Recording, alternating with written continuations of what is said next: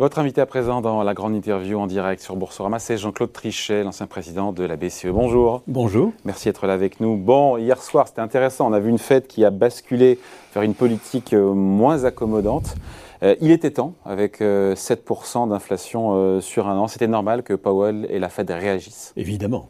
Évidemment, c'est normal. Les marchés eux-mêmes avaient complètement anticipé ce qui allait se passer, parce qu'ils n'imaginaient pas une seconde qu'une banque centrale puisse laisser l'inflation filer comme ça.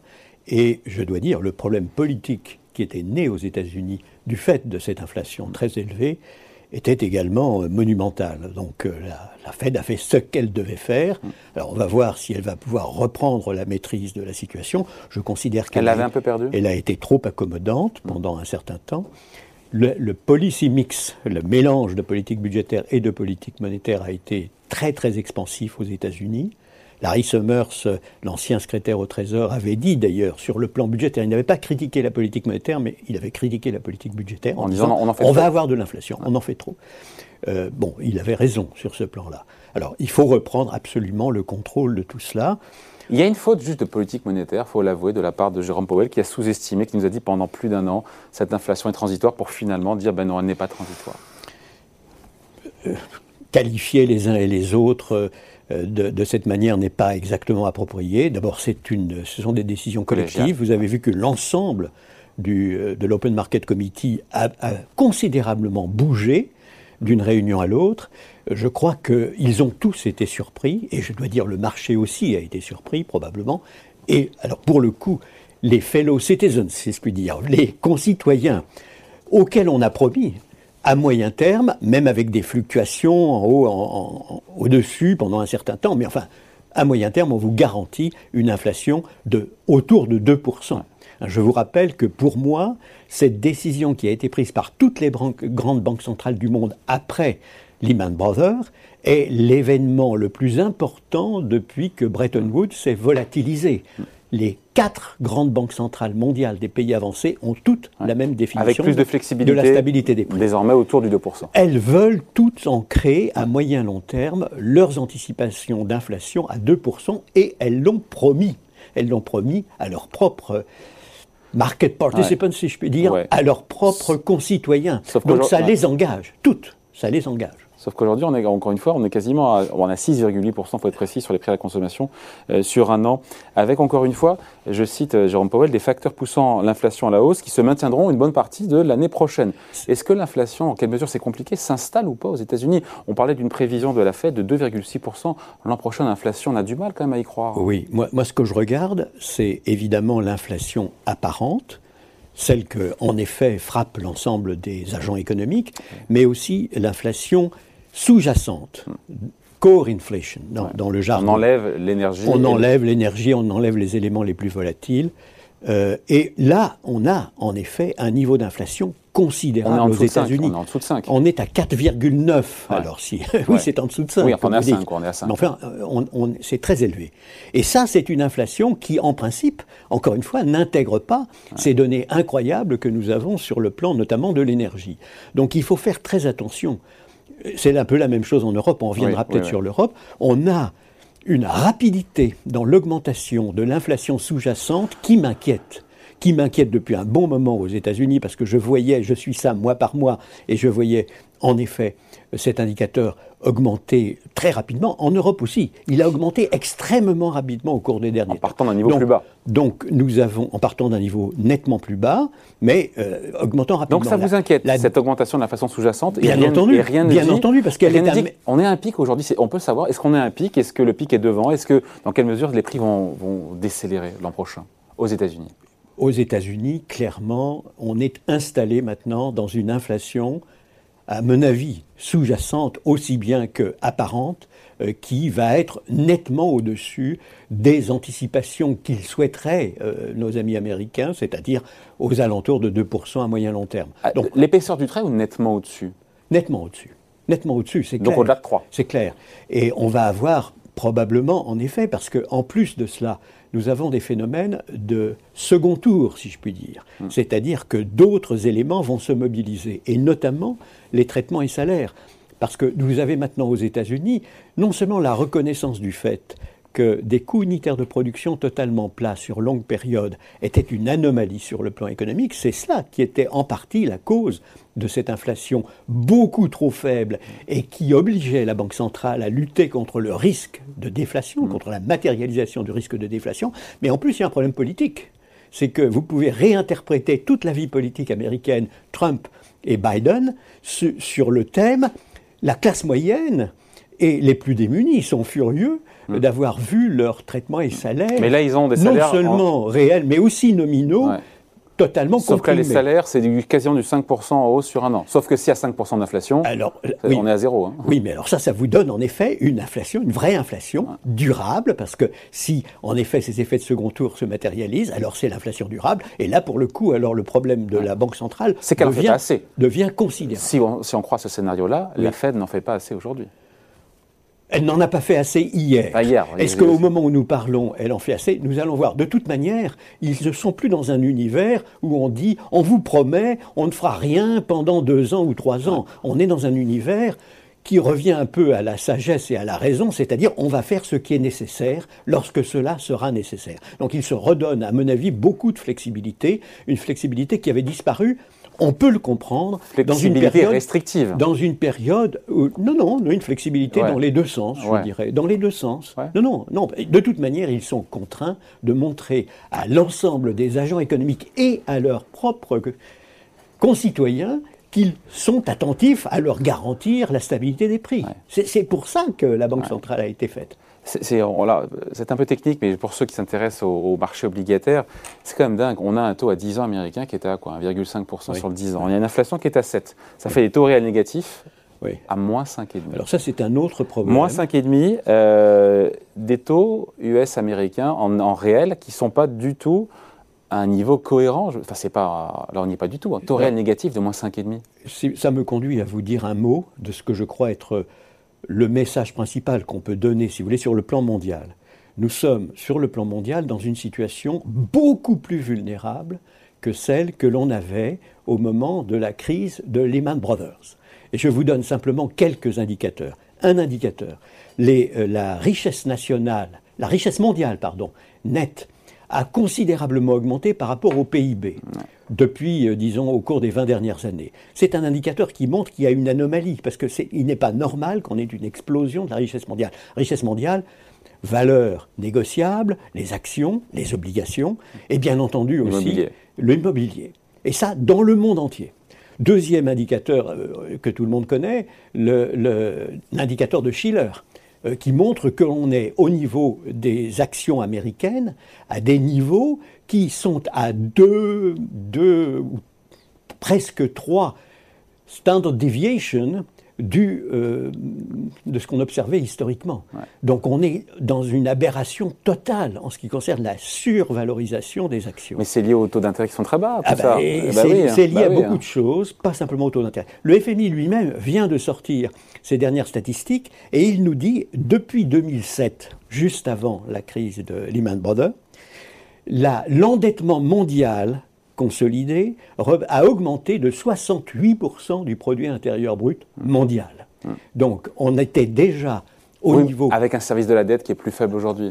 Bien entendu, mais va-t-il rester plus faible? Ah ben voilà. Eh ben voilà. Nous sommes au, point d'inflexion sur le plan mondial. On danse sur un volcan, vous On est hein. au point d'inflexion.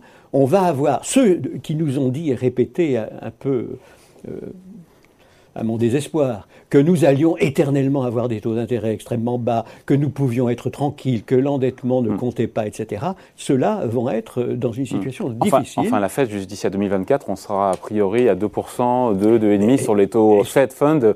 On va voir. Est-ce que le marché, lui, va considérer qu'il est normal, en effet, que les taux à 10 ans soient éternellement très négatifs C'est comme une aberration, je, je, je, ne crois pas que ce puisse être le cas. Et de toute manière, nous savons qu'historiquement, nous sommes à des niveaux très très élevés non seulement pour la dette publique, mais aussi pour la dette privée. Le FMI nous dit par exemple, on est passé au total avec ces 68% de PIB de plus à un niveau de 256% du produit intérieur brut, qui est donc qui signale, si vous voulez, une vulnérabilité de l'économie mondiale tout à fait importante, complètement sous-estimée actuellement, et on peut le comprendre parce que légitimement, les banques centrales ont mené des politiques extrêmement accommodantes sur longue période parce que le danger principal était la matérialisation du risque de déflation. Mais maintenant, on est au point de rupture, d'inflexion, si on veut. À mon avis, c'est très grave.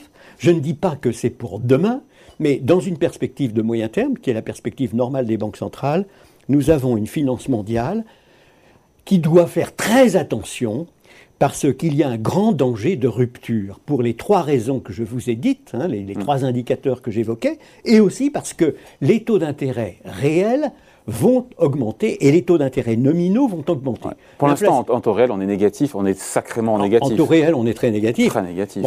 mais on est dans une situation de transition, comme on vient de le voir. L'inflation vient de faire un bond.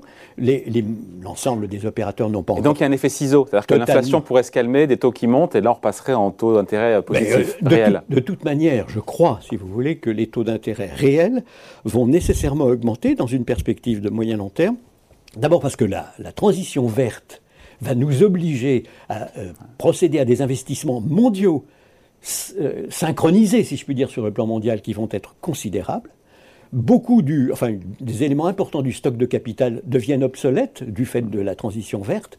Et donc, euh, l'idée que nous allons avoir éternellement le fameux excès d'épargne au niveau mondial me paraît totalement périmée maintenant. Il, ne va plus y avoir d'excès d'épargne au niveau mondial, donc les taux d'intérêt réels qui étaient poussés vers le bas vont être poussés vers le haut à cause et grâce à la transition verte. Par ailleurs, les traitements et salaires, j'en ai déjà parlé, dans beaucoup de pays avancés, il n'est plus toléré par une partie de l'opinion que l'on puisse avoir éternellement des traitements et salaires très peu dynamiques, alors même qu'on est au plein emploi. On l'observe aux États-Unis, c'est clair. Il y a là un problème économique majeur qui a été très sous-estimé mm. et monétaire majeur et un problème politique. Mm. Donc c'est intéressant parce que votre message, c'est pour ceux qui nous regardent et qui ne sont pas experts, on se dit le CAC 40 est à 7000 points, la croissance de 4% en France l'an prochain, euh, tout va bien. Non, il y a une extrême fragilité, vulnérabilité, c'est le mot que vous avez employé. Pour moi, il y a une vulnérabilité euh, économique et financière. De la finance mondiale.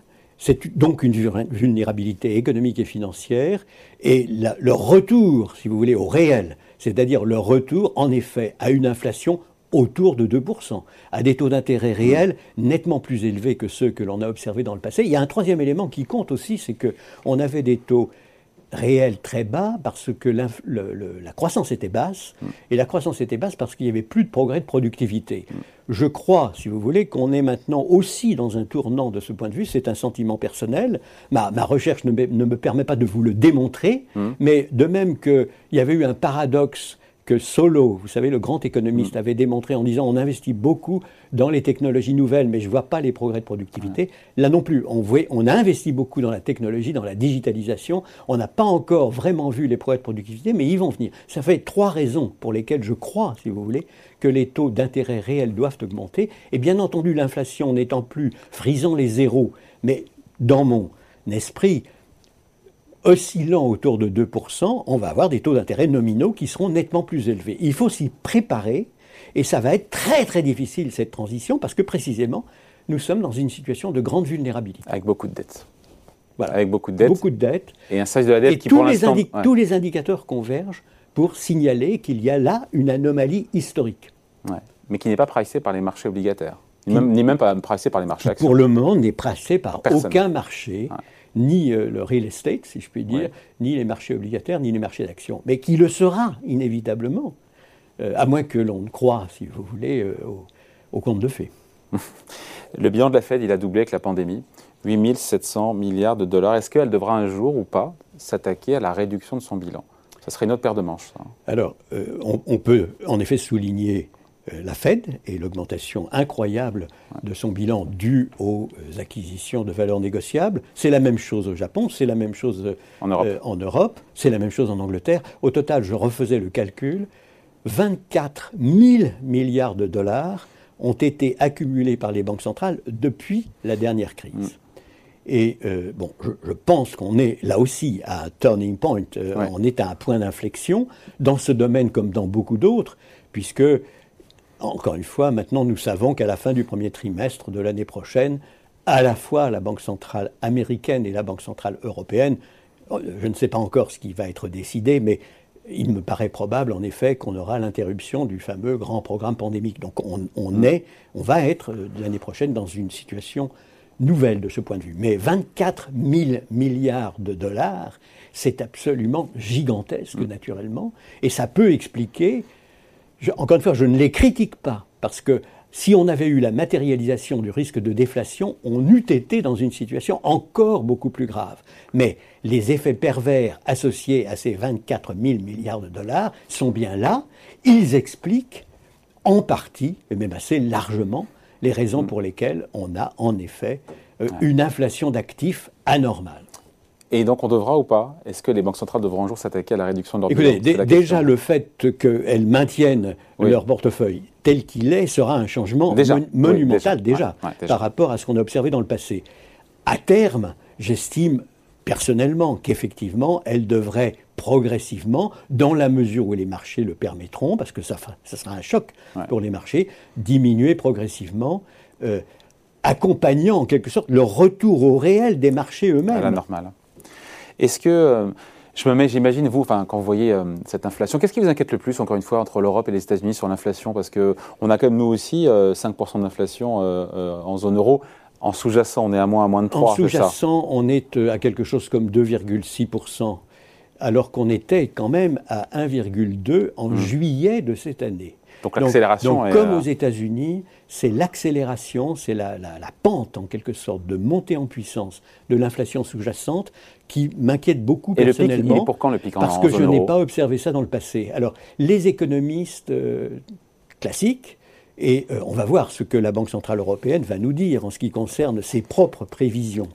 Mais ce que j'ai observé jusqu'à présent, et ce que j'avais observé dans les périodes de crise où les choses évoluent extrêmement vite, c'est que vous en apprenez plus en interrogeant les agents économiques eux-mêmes, les entrepreneurs, les chefs d'entreprise, les syndicats, l'ensemble des partenaires sociaux, vous en apprenez beaucoup plus que si vous vous concentrez sur les modèles et les prévisions des modèles.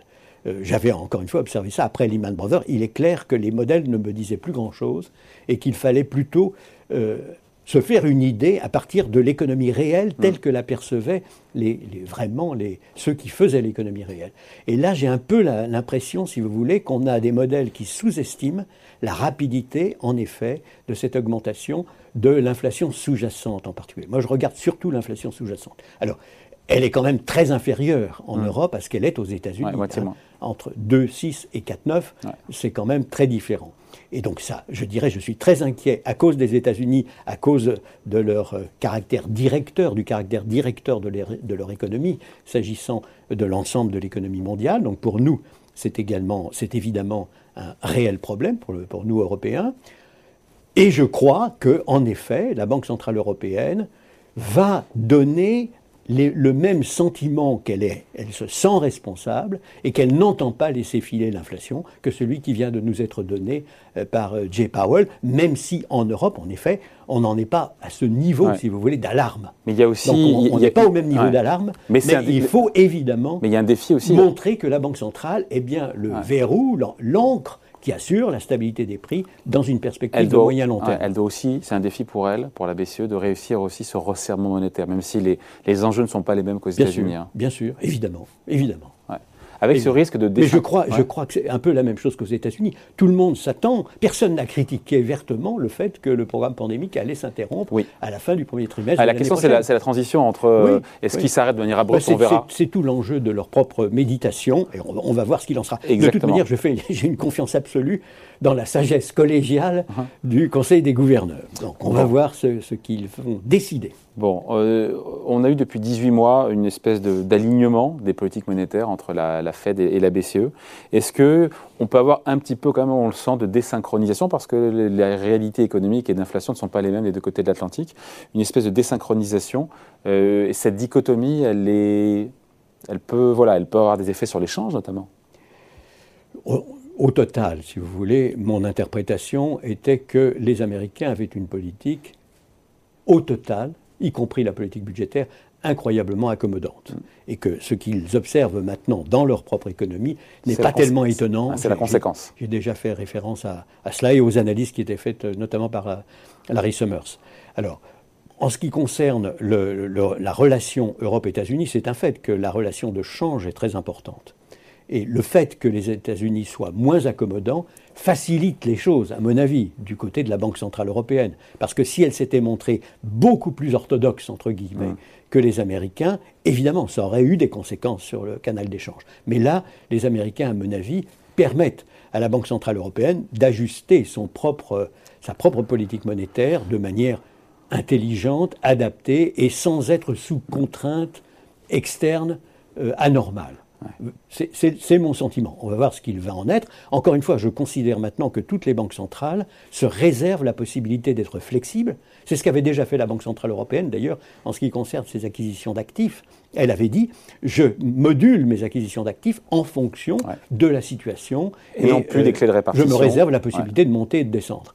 Alors, euh, bon, là, on est pratiquement au bout de ces achats d'actifs monumentaux. On aura encore euh, une décision importante qui va être prise aujourd'hui, qui sera comment on s'ajuste en quelque sorte en ce qui concerne la montée en puissance, peut-être modeste, de, des achats de 20 milliards de l'APP, de, de, des acquisitions normales, si je puis oui, dire. qui sont de 20 milliards par mois. Donc on va voir, euh, on va voir ce qu'il va en être. Je, je, encore une fois, je fais. Pour ne pas créer de rupture. J'ai une confiance totale dans la Banque centrale européenne pour, prendre, pour prendre la décision appropriée. Avant de se quitter, Jean-Claude Trichet, c'est une valse à deux temps. D'abord, il y a le, la fin du QE, après il y aura les hausses de taux.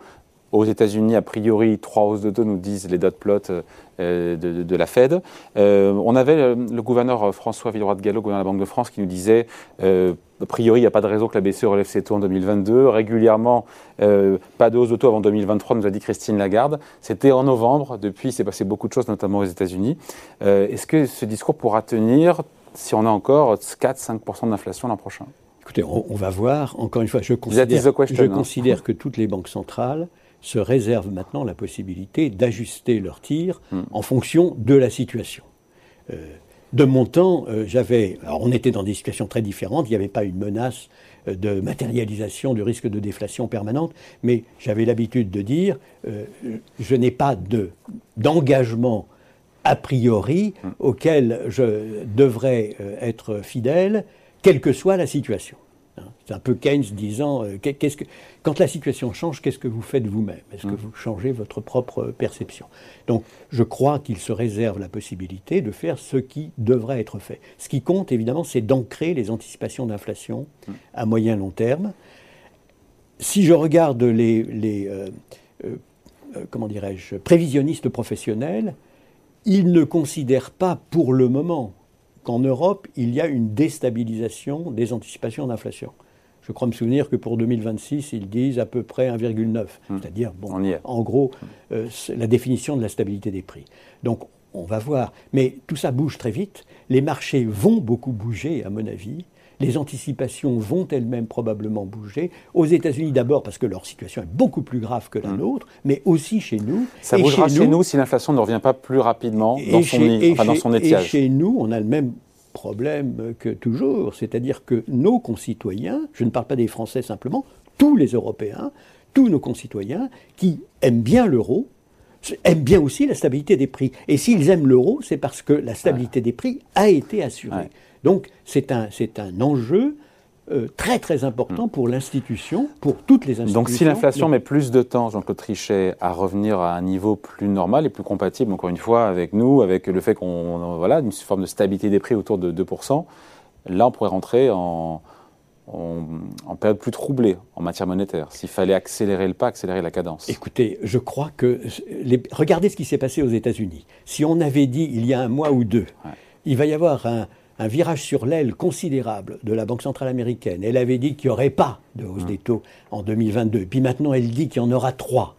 Eh bien, euh, on vous aurait dit que ça va être un bouleversement abominable. Il n'y a eu aucun bouleversement. Parce que Bien entendu, tout le monde anticipe qu'une banque centrale est responsable. Hmm. Surtout des banques centrales qui, je le répète, ont pris l'engagement d'assurer la stabilité des prix, quelles que soient les lois, si vous voulez, ou les traités, elles ont toutes pris l'engagement d'assurer la stabilité des prix à moyen long terme, autour de 2%. Et ça, c'est un engagement que personne n'a oublié et qui les oblige d'une certaine manière.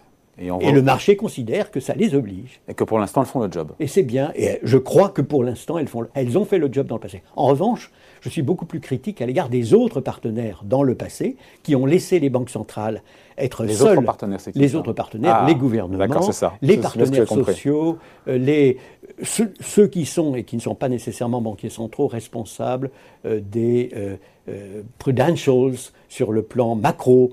Euh, bref, il y a beaucoup, beaucoup d'autres partenaires qui, à mon avis, n'auraient pas dû laisser les banques centrales toutes Seul seules à la manœuvre. pendant dix ans à la manœuvre dans des conditions aussi difficiles. Vous savez, le fameux We are the only game in town. Les banques centrales n'auraient jamais dû être à ce point Surexposées. sur une période aussi longue. Et on, on- on va le payer maintenant parce qu'effectivement. On rentre dans une les- période plus troublée à vous on- écouter. On, vous, on rentre dans une période plus troublée d'un point de vue euh, monétaire, nous- économique, nous, so- financier. Nous sommes à un point d'inflexion, nous sommes plus vulnérables. Je parle du monde. Ouais. Le monde entier est beaucoup plus vulnérable qu'il ne l'était au moment de la dernière grande crise Hmm. non Covid. Ouais. Et par ailleurs, nous sommes en train de changer de mode de euh, taux d'intérêt réel pour les raisons, pour les Ouais. trois raisons que j'ai déjà évoquées. hein.